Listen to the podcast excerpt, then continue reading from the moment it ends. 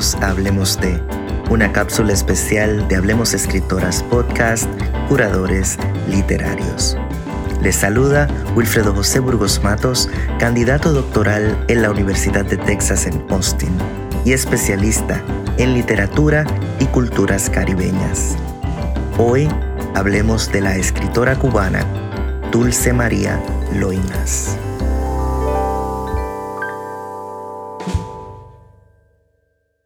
Dulce María Loinás nació en La Habana un 10 de diciembre y comenzó a publicar sus primeros poemas desde muy joven en varios periódicos de La Habana. En 1927 recibió un doctorado en Derecho Civil en la Universidad de La Habana y ejerció la abogacía hasta 1961 mientras escribía.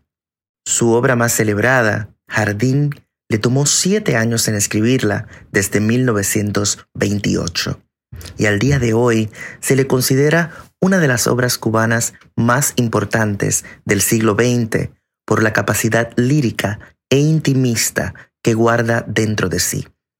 Aunque la novelística siempre estuvo de su lado, la lírica y el arte poético se paseaban por sus líneas incluso en el jardín, que llamó novela lírica.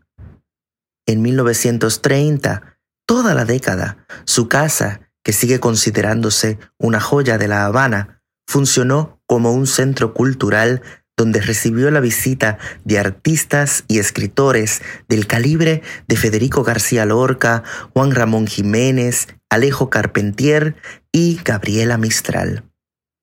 A finales de esta década, publicó el poema Canto a la mujer estéril, todavía importante en la producción literaria cubana de mujeres y ampliamente recordado o recitado en diversos eventos de rememoración de la autora. Dice uno de los fragmentos. Tú contra lo que quiere vivir, contra la ardiente nebulosa de almas, contra la oscura, miserable ansia de forma, de cuerpo vivo, sufridor, de normas que obedecer o que violar, contra toda la vida tú sola, Tú, la que estás como un muro delante de la ola, madre prohibida, madre de una ausencia sin nombre y ya sin término, esencia de madre. En tu tibio vientre se esconde la muerte, la inmanente muerte que acecha y ronda al amor inconsciente.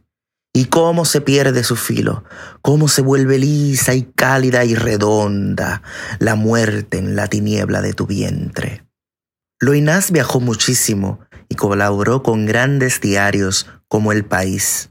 En España publicó Juegos de Agua en 1947.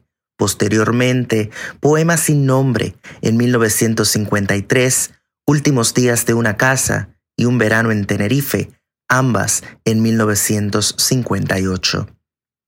En 1951 fue elegida miembro de la Academia Nacional de Artes y Letras de Cuba y ese mismo año es nombrada hija adoptiva por el Ayuntamiento de Puerto de la Cruz de las Islas Canarias. Ingresa en la Academia Cubana de la Lengua en 1959 y nueve años más tarde en la Real Academia Española. Publicó muchísimo más, incluso hasta antes de su muerte, un 27 de abril de 1997 y tiene a su haber el honor de haber recibido en 1992 el prestigioso Premio Cervantes. Su obra ha sido traducida al francés, italiano, inglés, serbio, noruego y otros idiomas. Les invitamos a adentrarse al mágico mundo íntimo de Dulce María Loinás, que sin duda terminará por encantarles desde la belleza de un espacio propio, donde palabra e imaginación se entremezclan con el poder de la metáfora de la ciudad habanera y como bien dijo en entrevista, no tenerle miedo a nada, incluso ni a la soledad misma.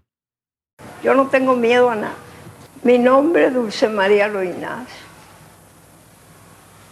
Aunque verdaderamente me llamo Mercedes, que era el nombre de mi madre. No sé por qué vino luego la dulzura, Pero el caso es que todo el mundo me conoce, incluso literariamente, como Dulce María. Mientras fui joven escribí versos. Los versos estuvieron siempre en mí. Estuvieron mientras fui joven, naturalmente, porque los viejos no deben escribir versos.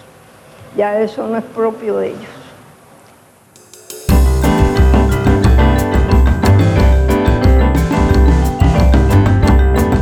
Esto fue Hablemos de, una cápsula especial de Hablemos Escritoras Podcast, Curadores Literarios.